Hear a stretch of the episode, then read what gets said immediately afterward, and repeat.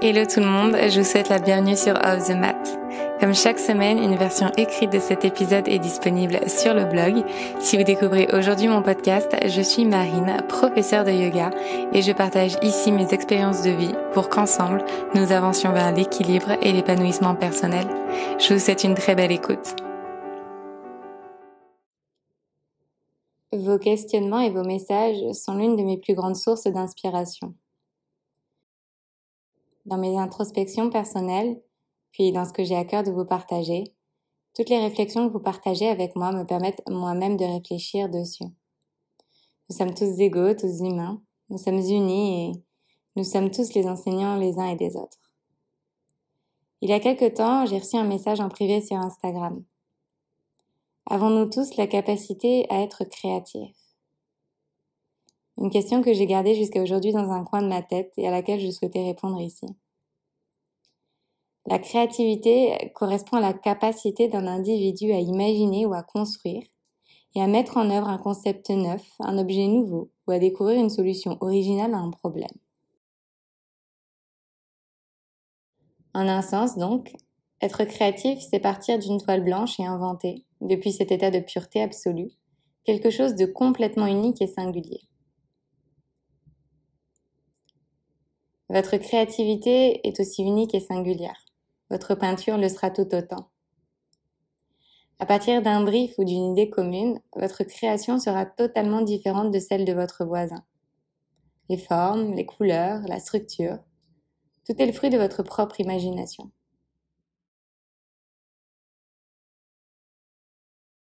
Votre imagination, donc votre manière de concevoir les choses, est façonnée par votre éducation, votre culture, mais aussi par vos expériences passées. Nos grilles de lecture sont différentes dès lors que notre sensibilité à telle ou telle chose sera différente.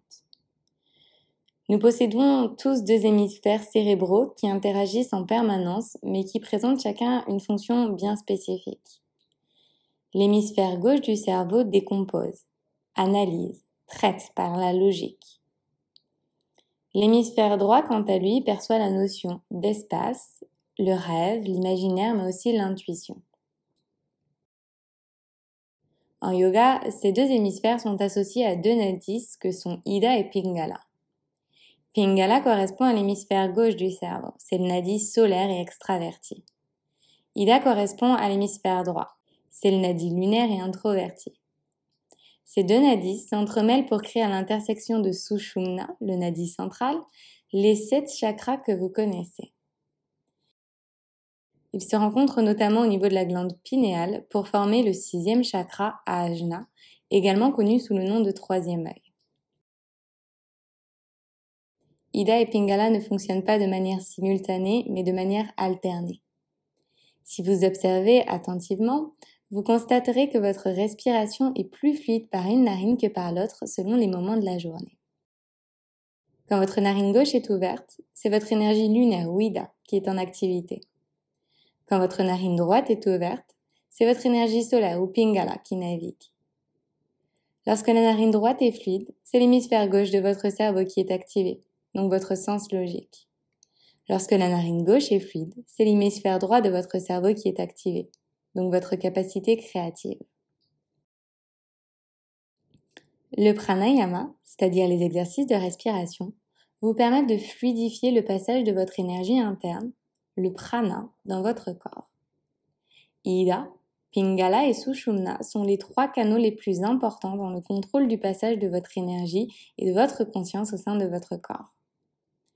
Il existe enfin deux points les plus élevés dans le cerveau, qui font référence à Bindu et à Sahasrara. Bindu loge en haut à l'arrière de la tête et correspond au point d'union du soi. Il alimente votre système optique et accueille Amrit le nectar. Sahasrara, qui est le septième des chakras, est le point suprême. Il accueille l'état de conscience le plus élevé. Il est situé sur le sommet de votre crâne et corrèle avec la glande pituitaire qui contrôle toutes les autres glandes et systèmes du corps. De manière générale et pour simplifier tout cela, tout blocage sur un ou plusieurs de vos chakras bloquera l'expression de votre pouvoir créateur. Lorsque vous vous sentez bloqué, en manque d'inspiration, cela peut signifier que votre peur vous étouffe et limite l'expression pleine de votre créativité. À l'inverse, si vous êtes ancré, connecté, pleinement dans l'instant présent, les nouvelles idées afflueront davantage. Il existe de nombreux facteurs qui vont venir influencer votre créativité. La vie, les relations, les expériences et bien plus encore. Pourtant, on nous enseigne que la créativité est une capacité, une aptitude, presque une compétence, alors qu'en fait c'est un outil naturel avec lequel nous sommes tous nés. La créativité fait partie de votre ADN. La créativité nourrit votre essence profonde. Elle vous permet de vous guider dans votre chemin de vie. L'œil créatif que vous allez porter sur votre vie vous donnera une vision plus claire de ce chemin sur lequel vous avancez. Plutôt que de laisser finalement la peur forcer une direction qui n'est vraisemblablement pas la vôtre. Ce qui nous différencie finalement les uns des autres dans notre niveau créateur, c'est finalement la manière dont nous parvenons à nous ouvrir et à accueillir ce flot d'énergie créatif en nous afin de nous permettre de potentialiser les talents qui sont les nôtres. Si l'on se penche sur le rôle des différents chakras dans l'expression de notre pouvoir créateur, on comprend alors bien l'importance des rituels pour maintenir l'équilibre. Chaque chakra influence la manière dont vos idées, vos inspirations et vos mots vont s'entremêler pour donner naissance à une forme d'expression créative, encore une fois qui est la vôtre. Par exemple, si votre chakra racine est en équilibre, vous n'êtes plus contrôlé par vos peurs et vous osez développer et exprimer vos propres idées. C'est l'un des chakras les plus sujets au déséquilibre et pourtant l'un des plus essentiels pour avancer vers la transformation et le développement personnel. C'est lorsque vous êtes capable de défendre vos idées et vos opinions que vous permettez à votre créativité d'éclore. Écrire, méditer, se balader en pleine nature, simplement prendre du temps seul, ce sont tous des petits rituels simples du quotidien qui vont vous permettre de trouver et de maintenir l'ancrage. C'est par cet ancrage que vous serez en mesure de laisser votre pouvoir créateur pleinement s'exprimer.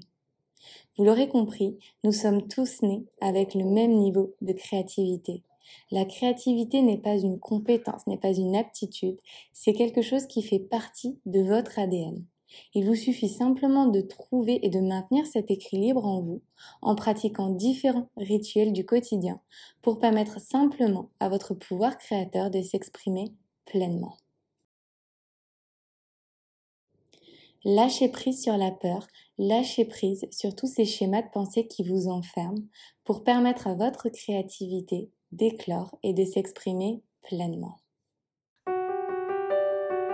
J'espère que ces mots résonneront en vous et qu'ils vous inspireront dans votre chemin de vie. Si cet épisode vous a plu, n'hésitez pas à écouter le reste de la playlist et à rejoindre dès aujourd'hui Luna, une communauté bienveillante que j'ai à cœur de guider chaque semaine vers le bien-être et la pensée positive au travers de mots doux inspirants. Encore merci pour votre écoute et je vous dis à très vite.